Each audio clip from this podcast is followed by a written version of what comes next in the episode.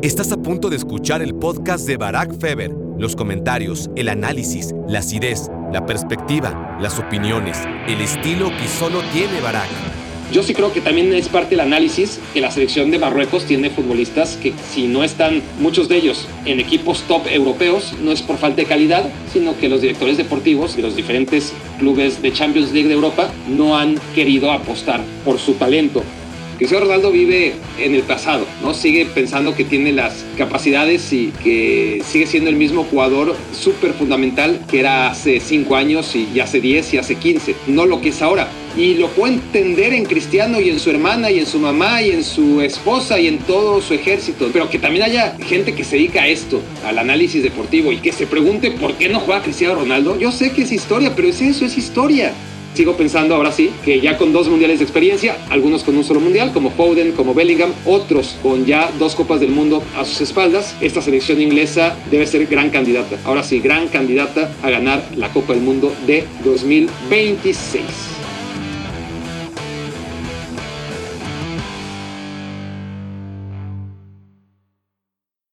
Hola, hola, hola, bienvenidos al día número 21 de Reflexiones Mundialistas aquí están, aquí a través de Me Quiero Volver Chango. Gracias por hacerme su cómplice para matar el tiempo. Un día más de reflexiones. Nos queda una semana de Copa del Mundo. Gracias por hacer este podcast. Por cierto, el más escuchado de fútbol en México. Esto ya lo sabían algunos y los que no, les informo que así ha sido o así era hasta la semana pasada. No quiero ver, no quiero ver, ¿para qué? ¿No? Si ya estamos en primer lugar, voy a asumir que seguimos ahí. Tampoco me voy a engañar a mí mismo. Pronto veré si hemos logrado mantener la cima y si no, les avisaré. Y si sí, pues también para cerrar con todo. Esta última semana mundialista y hacer historia, hacer historia y quedar como el podcast de fútbol más escuchado en México durante la Copa del Mundo. Y si no están en México, pues uno de los más escuchados ahí donde estén, porque luego veo los números en otros países y digo, wow, ¿no? Así sea el número 140, digo, 140 de un país tan lejano, no sé, ahora mismo no lo sé, pero, pero de países donde jamás pensarías que me quiero volver chango, podría estar en el top 200, pues sí, estamos en el top 200 de muchos países y eso es gracias a todos ustedes que están escuchando y viendo en muchos lugares este, estas ya tradicionales reflexiones diarias y de verdad estoy muy conmovido por la gran aceptación y por cómo han hecho de Me Quiero Volver Chango, eh, parte de su experiencia mundialista. Así que gracias por, por ello. Pero bueno, para historia lo de hoy, ¿no? En la Copa del Mundo. Para historia lo de Marruecos, que le dice a Me Quiero Volver Chango, quítate que, que hay de historias e historias. Y esto es historia de verdad. Es historia de verdad porque no solamente es historia para Marruecos, sino que es historia para un continente muy sufrido, muy futbolero y que ya lo merecía. Lo merecía desde hace rato. La selección de Marruecos venía haciendo buenas Copas del Mundo sobre todo en México 70, en México 86, había dejado de tener por lo menos Copas del Mundo donde fuera la sensación. Había sido muy bueno su trabajo. Ya les dije yo en un momento que, que era mi caballo negro para 2018. No me voy a montar a él, sería muy patético montarme a este caballo negro cuatro años después. Pero en 2018 era un equipo que me gustaba mucho, claro, por, por el director técnico que tenía y que sentó las bases, quiero pensar, de lo que es ahora Herb Renard. Bueno, Reflexión número uno. La reflexión número uno es un repaso rápido a la historia del fútbol africano en las copas del mundo. ¿Saben ustedes que el primer triunfo de un equipo africano en copas del mundo no llegó sino hasta Argentina 78? ¿Cuántas copas del mundo se jugaron hasta Argentina 78 y África no había ganado ni un solo partido?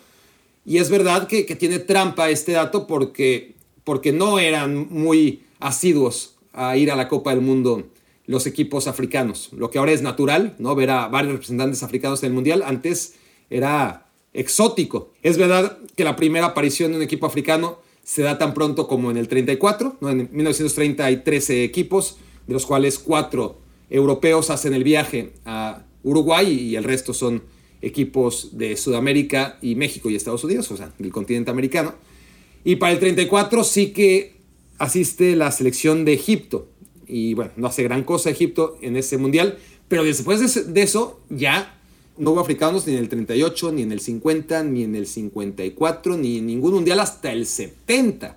Entonces, eso también lo explica. Es decir, no es que tardaran tanto tiempo en ganar un partido de Copa del Mundo, sino que prácticamente no habían sido parte de la historia de los mundiales los equipos africanos hasta México 70. Y en México 70, Marruecos precisamente hace una actuación bastante decente. Y bueno, pero de todas formas, con algún empate, es decir, decente era eso, ¿no? No era, no era tampoco una actuación brillante. La primera victoria sucede entonces en el 78. ¿Y quién creen que pierde contra el primer equipo africano en ganar un partido en Copa del Mundo? A ver. Sí, sí, sí. Correcto. No, tú no. No. Pero la mayoría de ustedes sí. México. México contra Túnez. Argentina 78. Fue la primera victoria de un equipo africano en los mundiales y, cuentan que en esa época, pues la prensa veía el grupo de México, decía, bueno, a Túnez se le gana, contra Polonia se empata y contra Alemania se pierde. Pero bueno, ahí más o menos con cuatro puntos, más o lo que decíamos ahora, ¿no? De, de esta Copa del Mundo, Arabia Saudita se le gana, con Polonia se empata y ante Argentina se pierde. Y fue, fue lo que ocurrió. En el 78 no.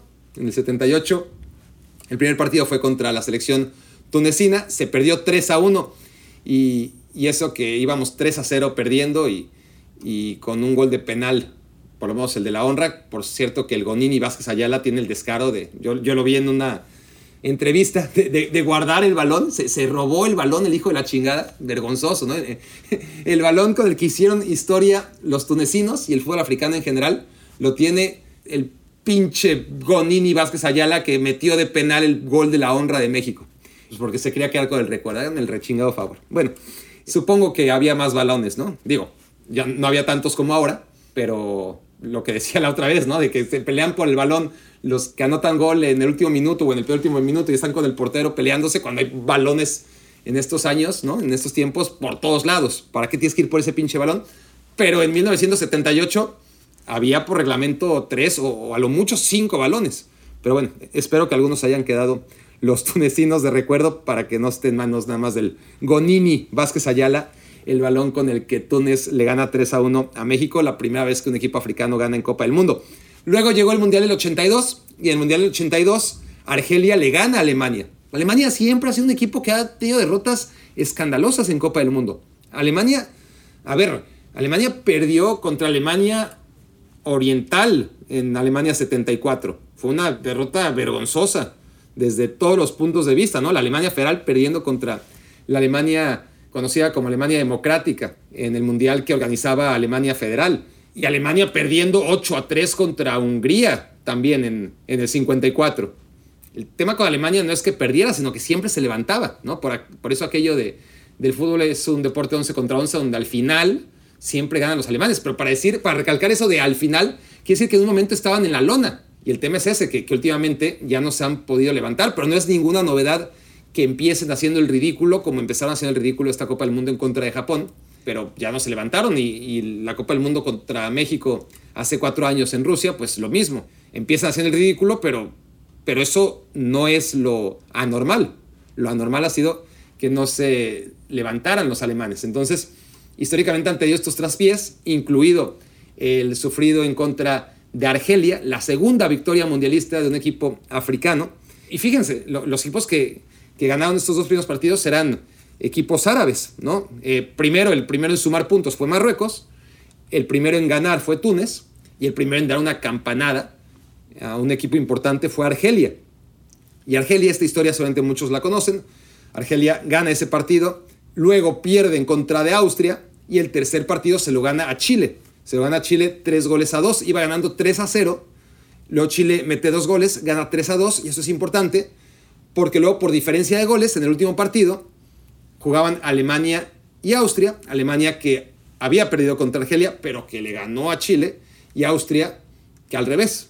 Había ganado su partido en contra de, Chile y había ganado su partido en contra de Argelia. Entonces tenía esa posibilidad de perder y mientras no fuera por más de un par de goles, entonces iba a estar clasificada. Y claro, al final Alemania le gana a Austria 1 a 0 en un partido en el que desde que Alemania metió el gol muy pronto, los dos equipos ni siquiera trataron de disimular que no iban a hacer absolutamente nada. Fue, fue un escándalo, creo que en cancha de, no sé, creo que fue en cancha del Sporting de Gijón, no importa.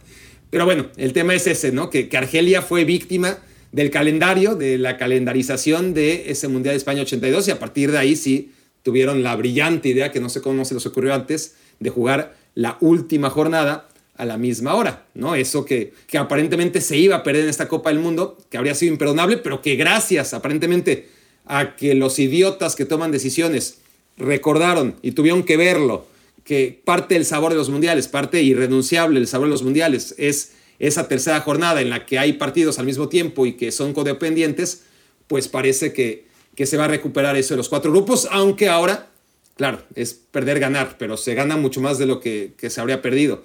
Eh, si confirman el tema de las tres selecciones por grupo, es una barra basada en la que no, no tiene ningún sentido, desde donde se quiera ver, ¿no? Tres grupos en el Mundial de 2026, donde un equipo va a estar esperando a ver qué hacen los otros dos, ¿no? Cuando ya jugó sus dos partidos. Y además, esos dos, uno va a llegar con mucho más descanso, seis días de descanso, porque descansó en la segunda jornada, y el otro va a llegar después de haber jugado apenas cuatro días antes, ¿no? Entonces, por donde quieras verlo, además que querían poner penales después de cada partido como para desempatar un eventual empate en estos grupos de tres totalmente asimétricos. Bueno, era un desastre y parece, porque más es lo más obvio, que ahora van a ser grupos de cuatro, pero van a ser el desmadre que otra vez clasifican los dos primeros y luego los mejores terceros lugares. Al final van a clasificar de 48, pues 32, ¿no? Y, y van a tener que, que hacer pues argucias para que los terceros lugares de varios grupos puedan completar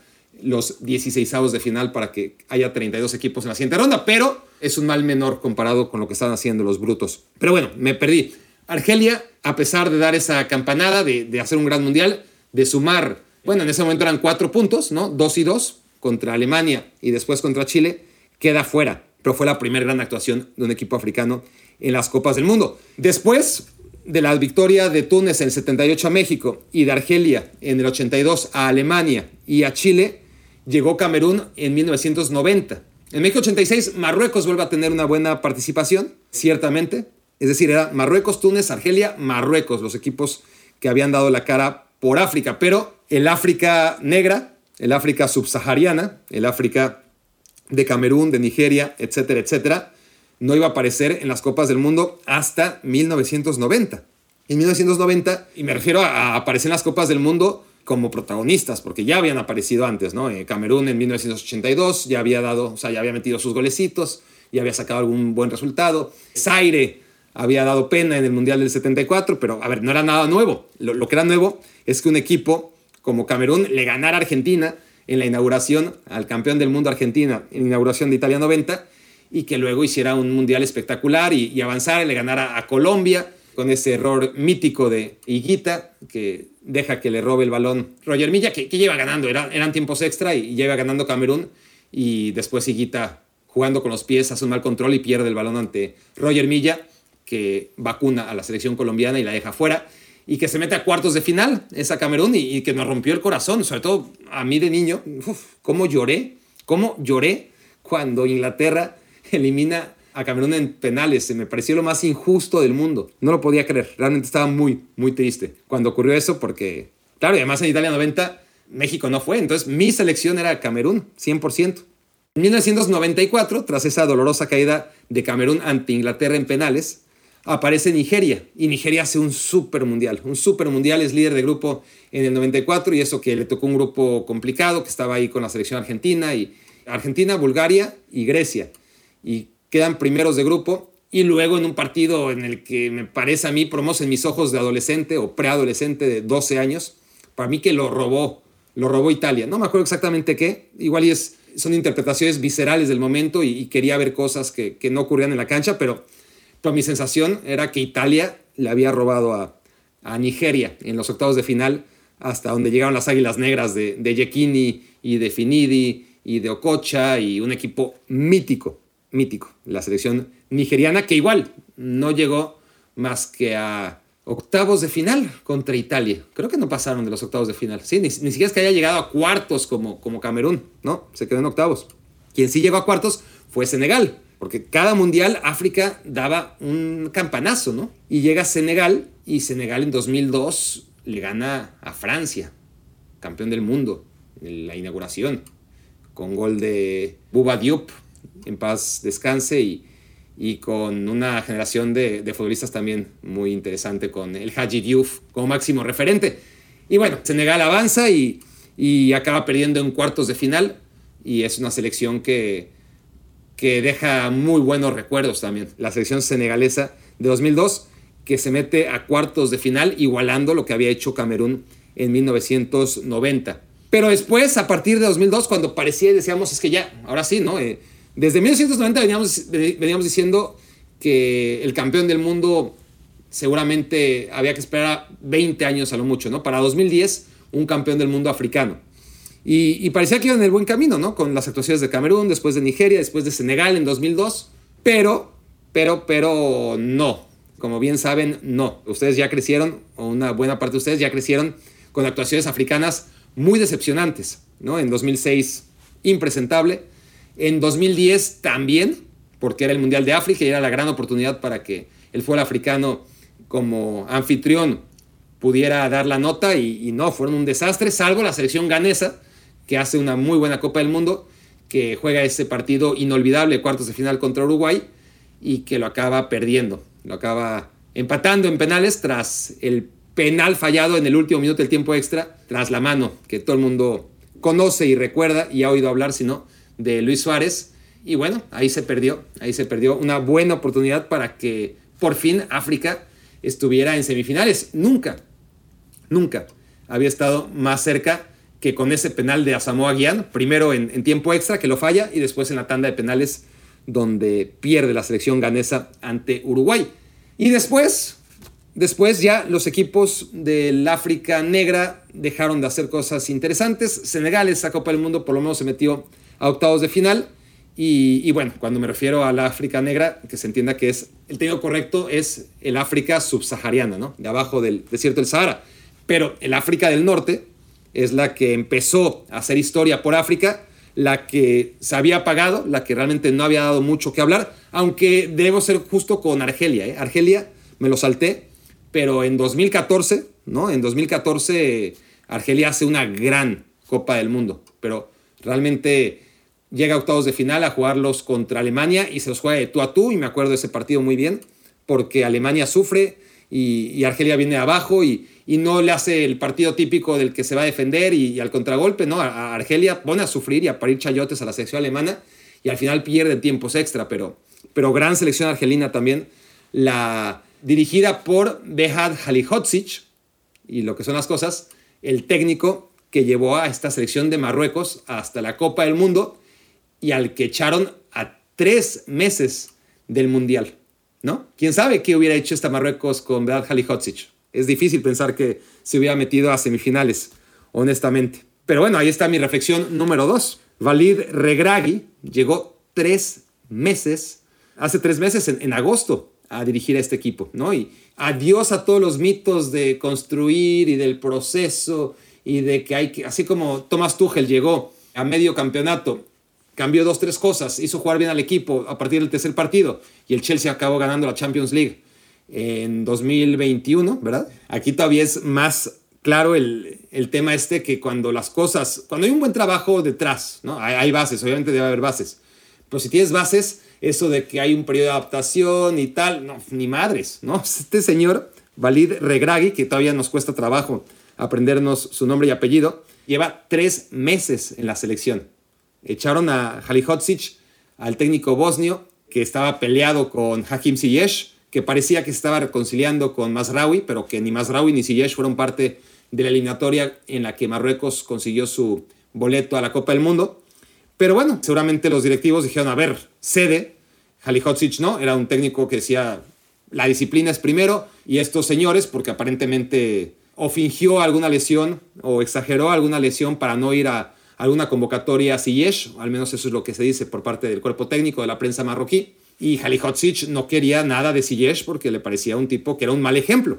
Pues miren, adiós los mitos de, de que en poco tiempo o con jugadores que no están comprometidos no se puede llegar lejos, que, que las figuras no pueden aportar y no pueden sacrificarse. O ahí está Siyesh. Probablemente le deba a Halihodzic cierto grado de humildad, ¿no? En Mazraoui también, no lo sé. Seguramente si las preguntas dirán que para nada. Pero el caso es que los mitos de que se necesita tiempo y necesitas jugadores que no sean divas y que mejor un técnico que, sea de, mano dura y que aunque no hayan las figuras, que, que esto sea un colectivo, pueden ir figuras y puedes tener un gran colectivo y puedes construirlo en solo tres meses como hizo el técnico Valid Regragui, el técnico de la Copa del Mundo. ¿no? Si, si la gana de Champ por segundo mundial consecutivo, si lo logra Scaloni con la selección argentina, si lo logra Dalic con la croata, bueno, si lo logra Dalic habrá que pensar a quién se lo damos, ¿no? Pero pase lo que pase, yo creo que, que Regragui tiene que estar considerado como uno de los técnicos de la Copa del Mundo y sin duda alguna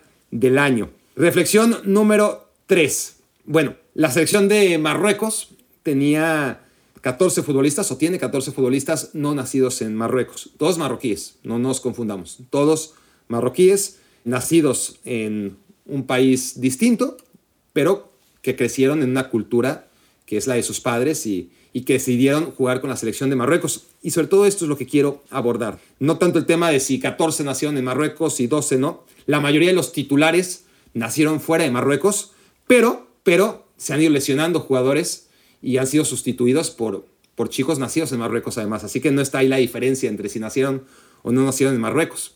El tema es que a mí siempre me sorprendió el tema de Hakim Ziyech. Hakim Ziyech y también Amrabat, que es el jugador de, moda y, con razón, el jugador de la Fiorentina. Qué bien ficha la Fiorentina. Qué manera de, sacar debajo de las piedras futbolistas extraordinarios y, y luego venderlos al precio que valen. Es increíble el trabajo de scouting que hace la Fiorentina. Juan Cuadrado, Mohamed Salah, Milenkovic, Blaovic, ¿qué más les digo? Realmente es increíble. Ahora trajeron a Cabral, se me están yendo seguramente nombres, bueno, Nico González, el portero Drongowski, que no funcionó demasiado bien, pero bueno, solo son los nombres que ahorita mismo me vienen a la cabeza, pero son muchísimos. Bueno, solamente hay que ver la Juventus, cuántos futbolistas le ha quitado a la Fiorentina, ¿no? Empezando por Federico Chiesa, o terminando por Federico Chiesa, que es la joya, o que era la joya de la cantera de la Fiore. Bueno, pero, pero hablando de scouting, lo de la Fiorentina es tremendo, pero el tema es que Amrabat y Hakim Ziyech jugaron para la selección de los Países Bajos en selecciones menores y decidieron jugar con Marruecos después. Porque hay muchos jugadores nacidos en Francia o nacidos en Países Bajos o nacidos en Bélgica o nacidos, no sé, etcétera, etcétera, que al final juegan con sus selecciones, ¿no? De donde creen que, van a tener mayor proyección y, mayor eh, posibilidades de ganar títulos, pues juegan con la selección, por ejemplo, Koulibaly. Koulibaly, un futbolista nacido en Francia, de origen senegalés, que jugó con las selecciones francesas a nivel inferior y que en un momento pues ya vio que la competencia le iba a cerrar las puertas de la selección francesa y opta por Senegal, que es muy válido, ¿no? Pero hay una gran mayoría de estos jugadores nacidos en países europeos con selecciones potentes que optan por su selección, por la selección de sus padres, como plato de segunda mesa, después de haber jugado con las selecciones menores del país en donde nacieron y crecieron, ¿no? Con Ziyech y con Amrabat, pues sí, juegan un ratito con las selecciones menores de Países Bajos, pero en cuanto los llama a Marruecos, se van a Marruecos, no lo piensan. No es que se hayan ido a Marruecos porque Países Bajos no los iba a llamar. Amrabat y, y 100% jugarían para la selección de Países Bajos.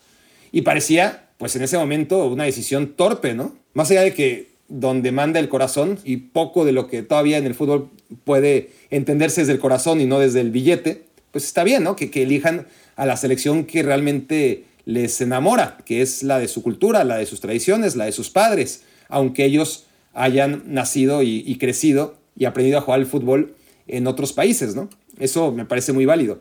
El tema es que no parecía lógico, es como Mesut Özil, ¿no? Por ejemplo, pues, la verdad es que se siente más turco que, que alemán, o Karim Benzema, seguro que se siente más argelino que francés, porque más así lo han dado a entender, ¿no? No, no, es, no es aquí que yo estoy decidiendo con mis prejuicios, porque así con sus actitudes y con sus declaraciones creo que lo han hecho saber en varios momentos. Pero, pues Mesut Özil, pues entre la selección turca y la alemana, si, si tenía la calidad para jugar en Alemania, pues qué chingados iba a jugar en la selección turca, ¿no? Y lo mismo que Dira, eh, ¿para qué va a Túnez si puede jugar con la selección alemana? Y Benzema o, o Zidane, si pueden jugar en Francia, como para qué juegan en Argelia. Pero estos chicos ya empiezan a pensar diferente, ¿no? Y el tiempo les está dando la razón. ¿Dónde está Bélgica? O sea, esta selección tiene cuatro futbolistas nacidos en Bélgica. ¿Dónde está Bélgica? ¿Y dónde está Marruecos? ¿Dónde está Países Bajos? Bueno, en la Copa del Mundo anterior, Ziyech y Amrabat pues van y juegan con Marruecos. Países Bajos no clasifica, ¿no? Es decir, aunque Marruecos se haya quedado en la fase de grupos, jugando muy bien, por cierto, al final fueron a la Copa del Mundo. Con Países Bajos no hubieran ido, o si hubieran ido, pues habría sido gracias a ellos, ¿no? Pero sin ellos, Países Bajos no pudo clasificar a la Copa del Mundo de 2018 y en 2022 se quedaron en cuartos de final, mientras que Masraoui y Amrabat y Ziyech y el cuarto futbolista nacido en Países Bajos, que ahora mismo no tengo en cabeza porque creo que es suplente, llegaron a meterse hasta semifinales, mucho más allá de Países Bajos. Entonces, esto, lo más bonito de todo, es que va a generar educación, ¿no? En todos los chicos que ahora tienen 6, 10, 14 años y que juegan al fútbol y que juegan muy bien en España y en Italia y en Francia y en Países Bajos y en Bélgica, pues va a llegar un momento en el que no solamente sea el dinero o la ambición de, títulos la que les lleve a, decidir, no, pues Marruecos no, porque tengo más chance de ganar en Italia o en España o en Países Bajos o en Bélgica, ¿no? Marruecos puede llegar más lejos que cualquiera de estas selecciones y estos chicos lo están demostrando y eso me parece que depara un futuro muy optimista para la selección de Marruecos, que siempre se va a meter a semifinales, pues seguramente no, que se va a convertir en una potencia del mundo, pues probablemente no, pero, pero hay que ver. Talento hay, sin duda.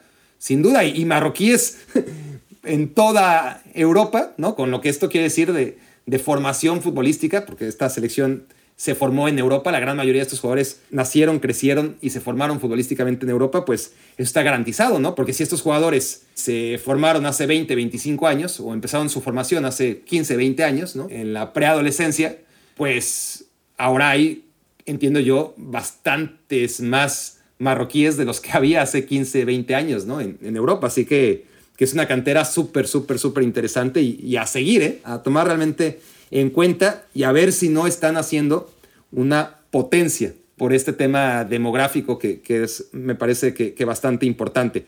Reflexión número 5. La número 5 es, y ya la adelanté, Marruecos logra vencer a, a Portugal y lo hace de una manera extraordinaria, ¿no? Desde cualquier punto de vista. Pero aparcando un ratito más cómo lo hizo, ¿no? Futbolísticamente, que también lo, voy a ahondar en ello. Esta selección no tenía más Raúl hoy, no jugó su lateral izquierdo, que es uno de los, ¿no? del Bayern Múnich, ex Ajax, uno de sus futbolistas con más proyección junto con Ziyech y, y Ajraf, ¿no? Los, tres, las tres estampitas, ¿no? Más conocidas de, de esta selección, por lo menos antes de esta Copa del Mundo. Bueno, hoy no juega uno de ellos, que es Masraoui. No juega Gerd, que es un defensa sólido, que se pierde porque se lesionó en contra de España este partido. Saiz lo juega lesionado, y de hecho Saiz, el otro defensa central, el ex del Wolverhampton, que estuvo ahí muchos, muchos años, jugó lastimado, que, que ya no pudo continuar en el segundo tiempo.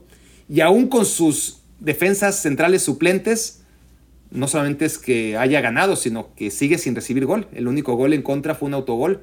La verdad es que trabaja muy bien esta selección de, de Marruecos y podríamos pensar, no, es que son 11 futbolistas que, que están inspirados y que combinan muy bien y que no, no, no, es que es un técnico que llegó hace tres meses, son futbolistas que están sancionados o que están lesionados o que no, y que no importa, que, que son perfectamente bien reemplazados, son jugadores, sí, muchos crecidos y nacidos en Europa y desarrollados en ese fútbol, pero otros tantos que no, que no fue así, sobre todo los que están sustituyendo a, los lesionados.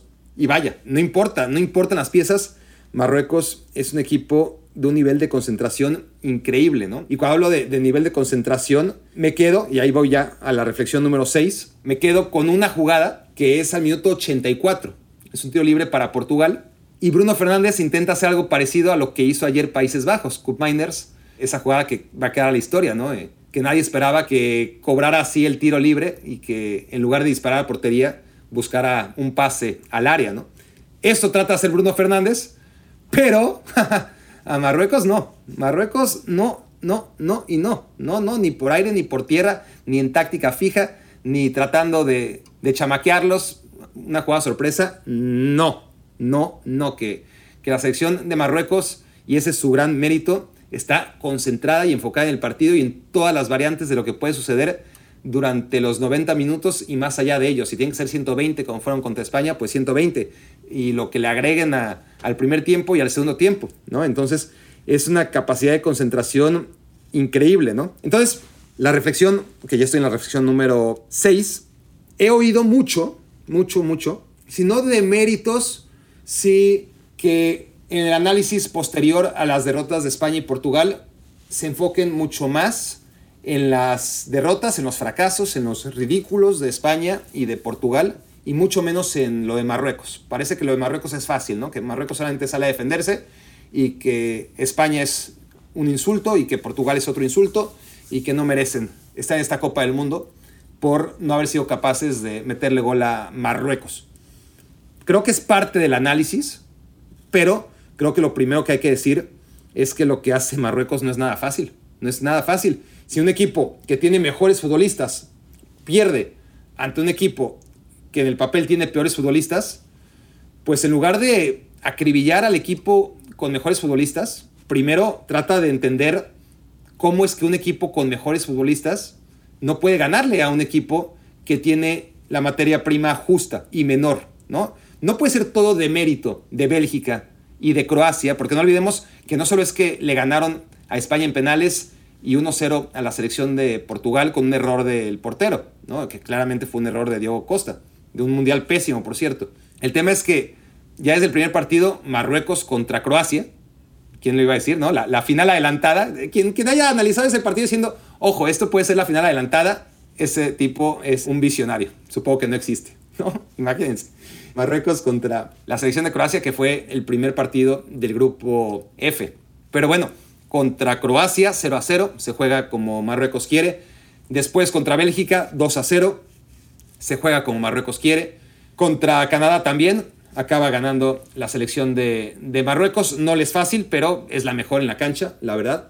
Pero sobre todo, olviden el partido contra Canadá. O sea, a Bélgica, tercer lugar del Mundial pasado, a Croacia, subcampeón del pasado y semifinalista de este, a la selección de España, que venía como una de las grandes candidatas, a la selección portuguesa, que venía a ganarle 6 a 1 a Suiza. A ver, sí hay que señalar a, los equipos que tienen jugadores en los mejores equipos de Europa, como Portugal y España, pero hay que entender también que quizás si varios jugadores de Marruecos no están en los mejores equipos de Europa es porque pues porque al final de cuentas los directores deportivos y los promotores y todos los que están en el negocio del fútbol, pues van apostando más por jugadores de otra nacionalidad, ¿no? Europeos o, sudamericanos y que el jugador marroquí pues no vende tanto. Para que salga un Mohamed Salah, por ejemplo, como salió de Egipto, pues no creo que sea el único. Simplemente Mohamed Salah tuvo la posibilidad de, aparecer en el Basilea y, y, el Basilea destacar mucho y que apostaran por él a pesar de ser egipcio, ¿no? Yo creo que pasa por ahí.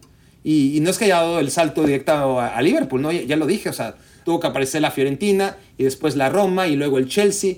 Y no es nada fácil para este tipo de jugadores. Entonces, no solamente es un tema de calidad, sino que es un tema de prejuicio y de decir, no, pues es que entre un jugador de Marruecos, Amrabat, por ejemplo, y un jugador de otra nacionalidad, pues un equipo grande no va a ir por Amrabat hasta que Amrabat no la rompa en la Fiorentina y aún así rompiéndole en la Fiorentina, como que se van a fijar primero en el serbio, ¿no? En el serbio que mete goles, en Blaovic, o en el italiano, que es una joya, como Chiesa, etcétera, etcétera. Incluso el colombiano, como Cuadrado, por hablar de futbolistas que salieron de la Fiorentina.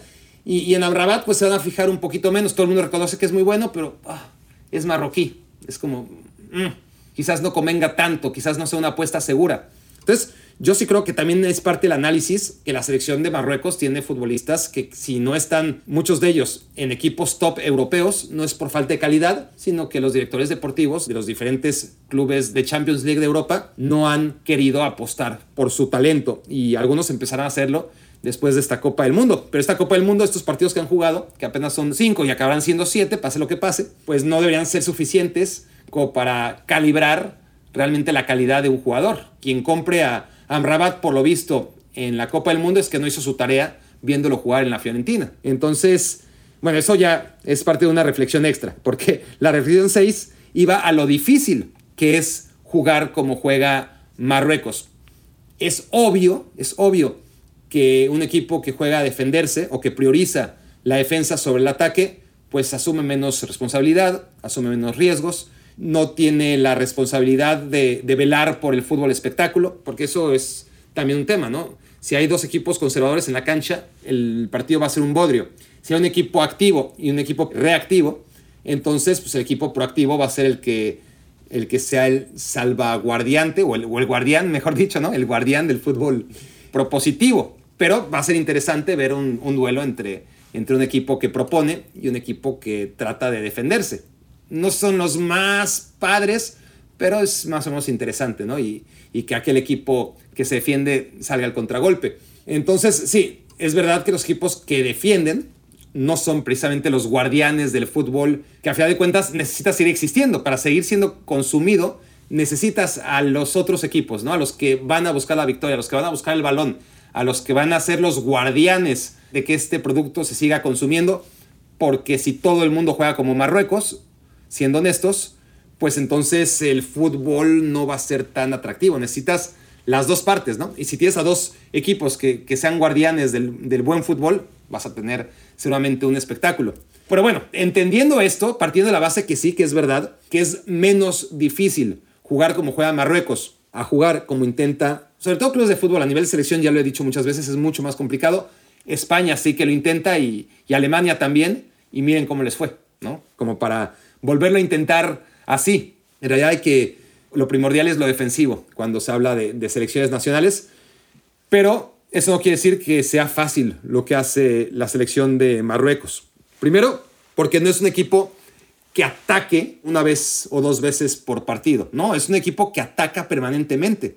Hoy tuvo tantas llegadas a gol como Portugal y lo hizo teniendo el 25% de la posesión del balón. Tiene mucho mérito porque si tienes el bloque bajo, o el bloque medio a un tercio, hoy estaba como a la mitad entre bloque bajo y bloque medio, ¿no? El, el equipo de, de, Marruecos. Pues la distancia de tu portería a la portería rival es gigantesca, es mucho más difícil, ¿no? Generar ocasiones de gol y por lo tanto competir si pones a tus jugadores tan lejos de la portería rival. Y tiene una condición atlética, una rapidez, los futbolistas de este equipo, una clase para conducir el balón Amrabat, por ejemplo, Ahraf Hakimi otro. O sea, son veloces, son, son inteligentes, son atléticos. Que este handicap para ellos no lo es. ¿no? Eh, todos los metros que, que, hay camino a la otra portería, ellos no tienen ningún problema. Porque además necesitas una capacidad de recuperación de, ok, este, ya te defendiste, ya fuiste a atacar y ahora tienes que correr un montón de metros para volver al, al bloque. ¿no?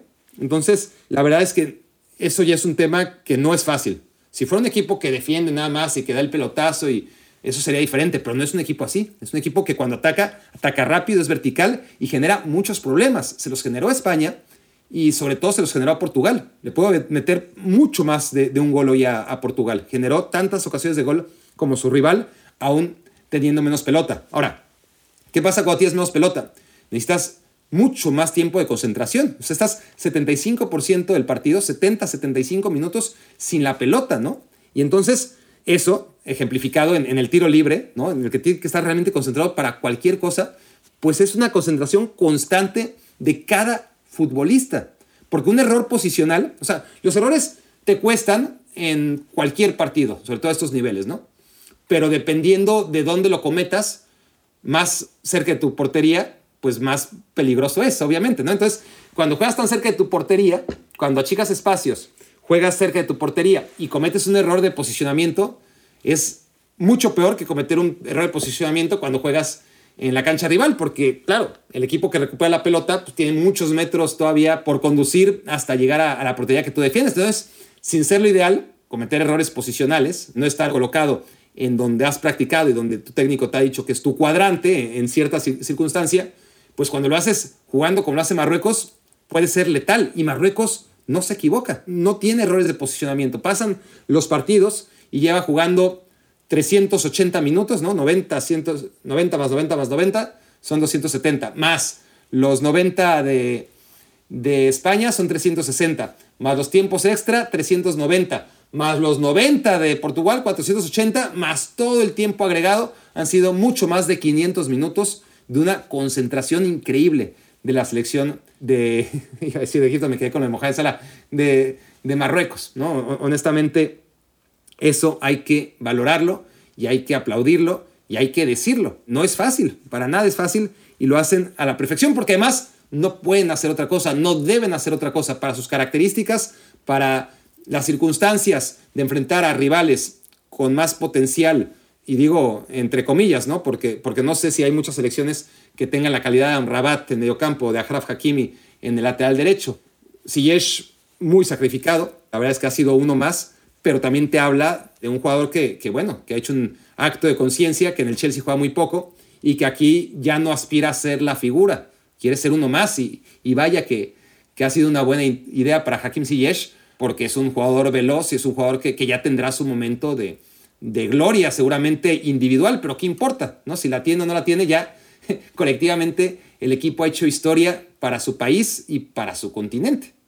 Vamos a darle ya una raspadita también a la sección portuguesa, la reflexión número 7. A mí, a mí más allá que todo el debate se centre alrededor de un jugador como Cristiano Ronaldo, yo no entiendo cómo, cómo la gente no entiende. O sea, yo escucho y de verdad, o sea, no ven. Me parece que si Cristiano Ronaldo no entiende por qué no juega, pues es dentro de su mundo, ¿no? Pero que haya mucha gente que viva todavía en el mundo de Cristiano Ronaldo, ¿no? O sea, Cristiano Ronaldo vive en el pasado, ¿no? Sigue pensando que tiene las capacidades y que sigue siendo el mismo jugador súper fundamental que era hace 5 años y, hace 10 y hace 15, no lo que es ahora. Y lo puedo entender en Cristiano y en su hermana y en su mamá y en su esposa y en todo su ejército, ¿no? De, pero que también haya gente que se dedica a esto, al análisis deportivo y que se pregunte por qué no juega Cristiano Ronaldo. Yo sé que es historia, pero es eso, es historia. Pelé también es historia y nadie lo va a meter a la cancha para salvar a Brasil, ¿no? Y es el máximo ganador de copas del mundo, pero ¿qué diferencias va a generar el pobre Pelé ahora mismo, no?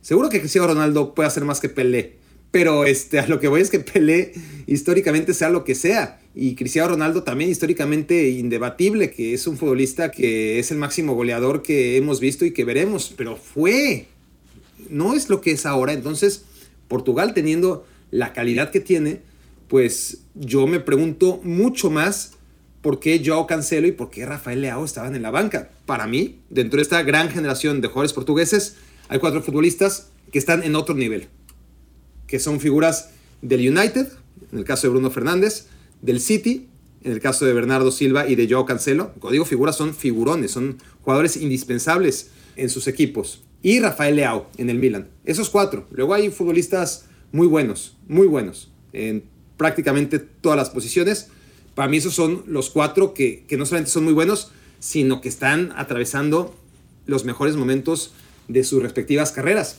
Y los cuatro en la banca. Bueno, no, perdón, dos de ellos en la banca. Bruno Fernández jugando y jugando muy bien.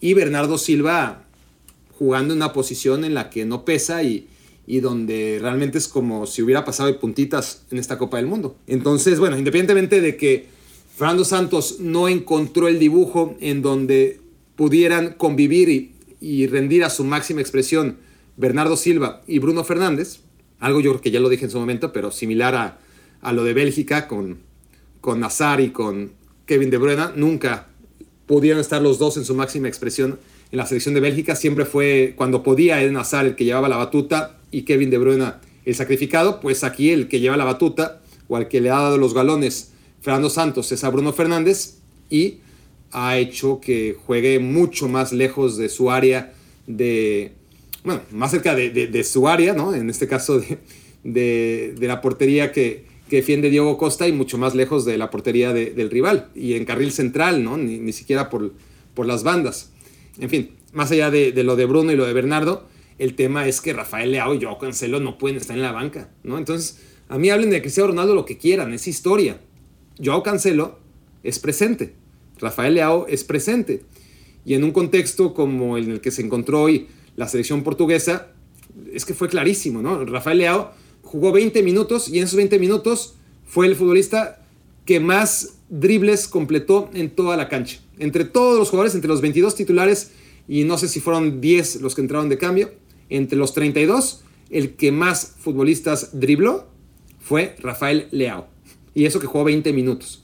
Entonces, imagínate si lo hubieras puesto desde el principio, a martillar poco a poco. Fue tan claro que la primera pelota que toca, o la segunda, o la tercera, ¡pam! Falta y tarjeta amarilla. Y no habían amonestado a un solo futbolista de Marruecos, porque como dije ya, son sumamente disciplinados. Contra España, una sola tarjeta amarilla. Aquí no habían amonestado a ninguno ni cerca hasta que llega esa patada a Rafael Leao. Y si vas condicionando el partido con amarillas, porque dices, bueno, ¿y qué? ¿Consiguió una amarilla y eso qué? Pues pregúntenle a Croacia. Casemiro amonestado por una amarilla totalmente evitable, de la que ya hablé ayer, y en la jugada que determina el empate en tiempo extra, pues no hace falta para no ver la segunda amarilla, y ahí en esa jugada, tres toques después, Croacia acaba empatando el marcador y mandándolo a los penales, y a posteriori eliminando a Brasil. Puede ser la gran diferencia una tarjeta amarilla, ¿no? Esa es una, una ocasión de gol y no mete la pierna el jugador que ya está amonestado y es el camino a la portería rival, se allana. Entonces, ese tipo de peleas que solamente te puede dar un jugador como Rafael Leao, de dribbling, de mano a mano, de velocidad, que encara, pues convienen, convienen porque obligan al equipo rival, sobre todo cuando está tan cómodo como Marruecos defendiendo, pues a meter patadas, condicionas a rivales, a la siguiente ya no van a meter la pierna porque ya están amonestados y si la meten se quedan con 10 y bueno, prescindió de eso, prescindió de eso hoy Fernando Santos y para mí eso es lo que realmente habría que discutirle porque Cristiano Ronaldo entra al minuto 50 y Rafael Leao no entra hasta el 70.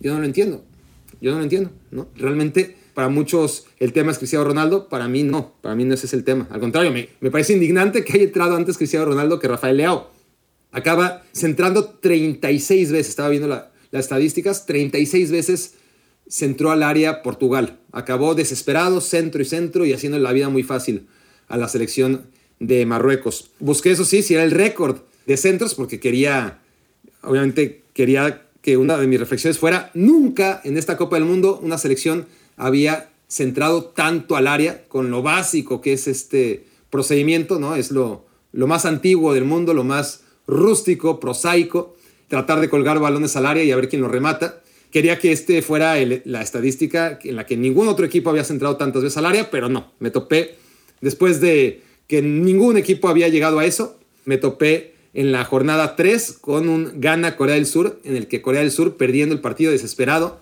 colgó 45 centros, 45 centros de Corea del Sur al área de Ghana, así que siguen siendo muchos los 36 de todas formas de Portugal en el área de Marruecos, aunque no fue un récord en esta Copa del Mundo. Reflexión número 8. Bueno, ya hay que hablar un poquito del Francia contra Inglaterra. Ya lo dije en, la pre-reflexión, ¿no? En la pre-reflexión. Qué mal juego de palabras. En la pre-reflexión mejor. Este, que sí, había sido un buen partido, bien jugado en general, con precauciones, pero no tantas como podríamos haber nosotros quizás sospechado por la característica de los entrenadores pero que le faltó algo para ser un partido épico, ¿no? Pero sí que creo que estuvimos ante la única vez en todo el Mundial en que se enfrentaron dos equipos construidos para ganar la Copa del Mundo. España contra Alemania también, aunque hayan quedado como hayan quedado, ¿no? Es decir, en la fase de grupos se enfrentaron España y Alemania y yo creo que eran dos proyectos para ganar el Mundial. Que me haya equivocado, como muchos otros, pues es otra cosa, pero España y Alemania estaban construidos a priori para ser favoritos para ganar el Mundial. Y de esos enfrentamientos no hemos tenido hasta este, hasta el Francia contra Inglaterra. Algunos dirán Argentina, Países Bajos, me parece debatible. Yo creo que Países Bajos no es uno de esos equipos construidos para ganar el Mundial.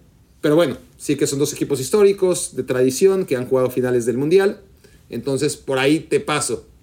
Pero ya la única esperanza es que se enfrenten ya sea por el partido del tercer lugar o en la final, de preferencia, Argentina contra Francia, ¿no? Y ahí sí tienes un duelo de dos equipos que a priori eran favoritos para muchos para ganar el Mundial, ¿no? Entonces, sí que vimos eso quizás por última o por última vez, porque en las semifinales no vamos a tener eso, ¿no? Vamos a tener a, a Croacia y a Marruecos, pues tratando de dar una campanada más, como si no hubieran sido suficiente con meterse hasta semifinales. Y es eso, ¿no? Eh, tanto hablar de la final Argentina contra Portugal, yo soy el primero en ilusionarme y hacerlos ilusionarse y mi hija lo único que quería era que la final fuera Argentina contra Portugal y resulta que no. Y bueno, Francia contra Brasil habría sido espectacular y resulta que no. Bueno, y Argentina contra Inglaterra, imagínense, ¿no? Eh, han sido siempre duelos que tienen un contexto mucho más allá del futbolístico, pues resulta que no. Y ya las finales soñadas se acabaron, ya nos queda solamente conformarnos con que la final sea Argentina en contra de Francia, que estaría muy bien. Pero yo creo que, que es muy probable que al final de tanto estar haciendo cuentas, la final sea Francia en contra de Croacia otra vez. Que no la veíamos venir por ningún lado, ¿no? Esa puede ser la, gran final de, del Mundial. O, como ya dijimos, ¿no? ¿Quién iba a decir que en grupos el partido entre Marruecos y Croacia empataron 0 a 0, que muchos seguramente decidieron ni siquiera verlo y que era la final adelantada, ¿no? Está bueno, dos equipos semifinalistas y que nadie, pero nadie podría atreverse a decir que no tienen oportunidad de, de ganar y, meterse a la final. Probablemente acabe siendo el partido por el tercer lugar adelantado, ¿no? El partido que jugaron ellos sin saberlo en la fase de grupos y, y que se volverán a encontrar seguramente o en la final o en el partido por el tercer lugar. Pero bueno, ya veremos qué ocurre con las selecciones de Croacia y de Marruecos. Bueno, espero, honestamente espero. Bueno, si, si, se lo merecen, se lo merecieron. Y si la final de la Copa del Mundo va a ser Croacia contra Marruecos, pues adelante, ¿no? Eh, ni modo, no, no, no, no creo que sea lo más. Para lo que nos ha acostumbrado la Copa del Mundo, pues hay, hay equipos que, que de repente se pueden meter, pero por lo menos que sea como Croacia contra Francia, ¿no? Pero bueno, si, va a ser Croacia contra Marruecos, pues vayámonos preparando, honestamente, ¿no? Ojalá sea Argentina contra Francia, si quieren que sea todavía más honesto. Reflexión número 9. Del Francia contra Inglaterra me llamó la atención temas futbolísticos que, bueno, que voy a ahondar rápido porque no quiero irme sin, sin hablar de fútbol. Pero Inglaterra hace un partido, en mi opinión, mejor que Francia, pero sobre todo por el segundo tiempo que hace Inglaterra. Inglaterra encuentra el movimiento, la ocupación de espacios que no había ocupado de manera correcta en el primer tiempo, seguramente moviendo un poquito a Henderson, siendo un poquito más atrevidos, abajo el marcador. Por muchas circunstancias, Inglaterra nos deja el sabor de boca de lo que fue en el segundo tiempo.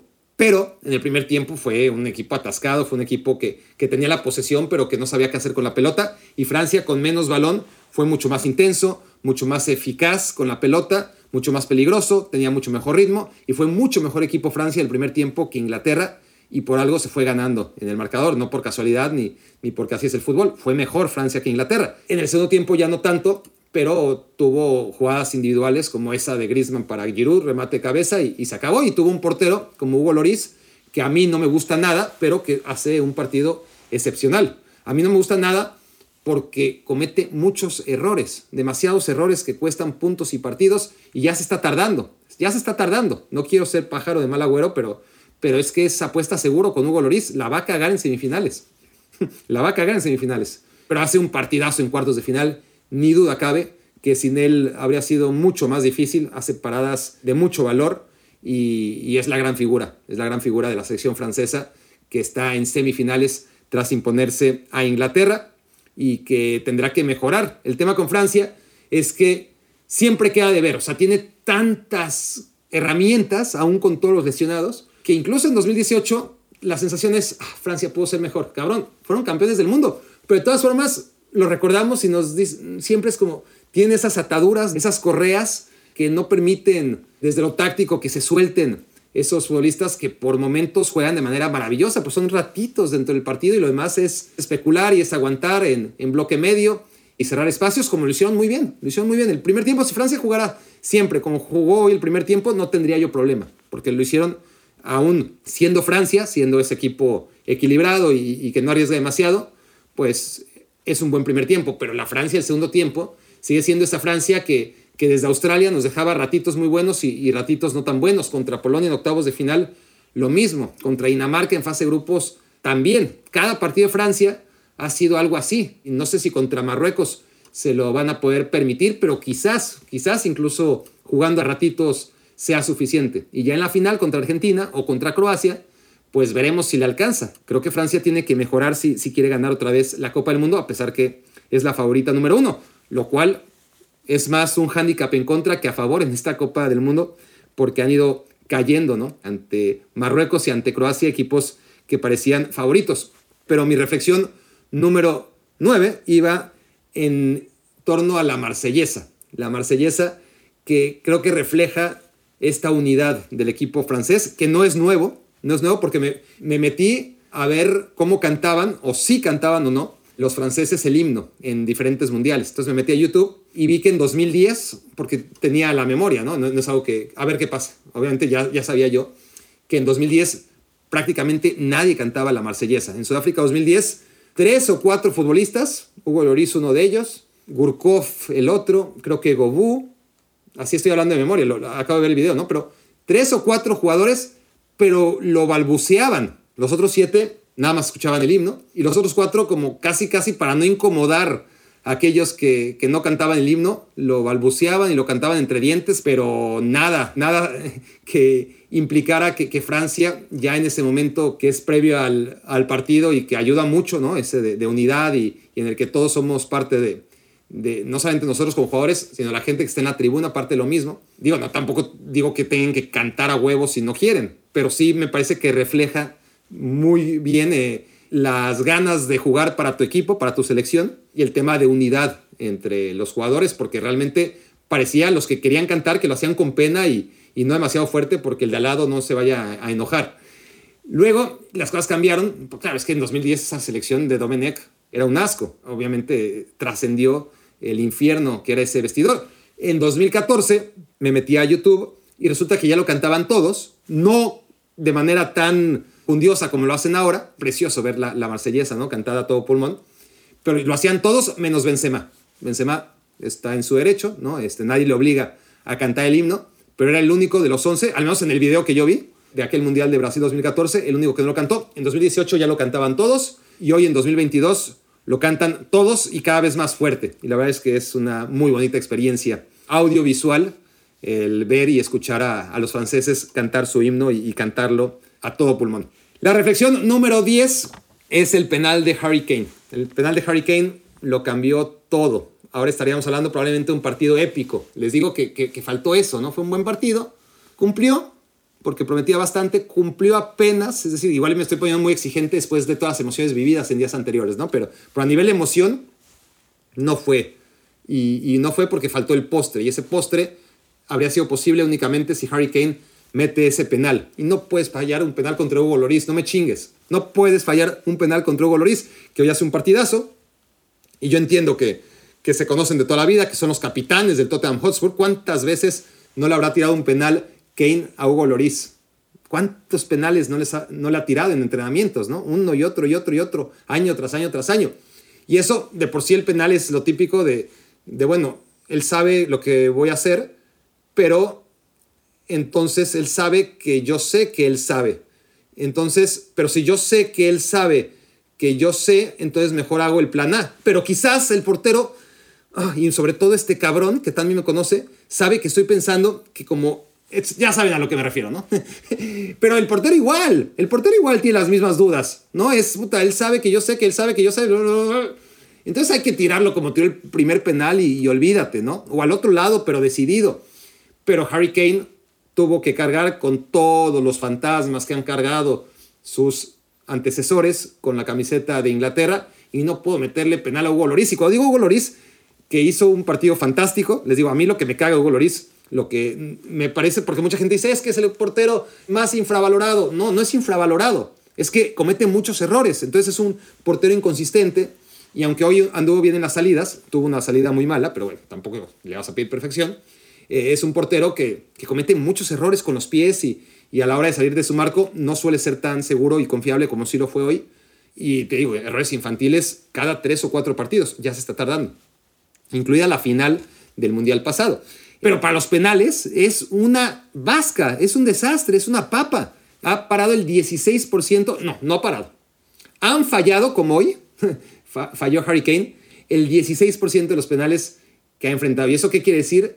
Bueno, quiere decir que en el fútbol se meten el 77% más o menos de los penales. 76, 77, 78% de los penales. Es decir, cualquier portero promedio de cualquier liga profesional tiene sin ser destacado, solamente por probabilidades matemáticas, un 21, 22, 23% de probabilidades de que no le metan gol de penal.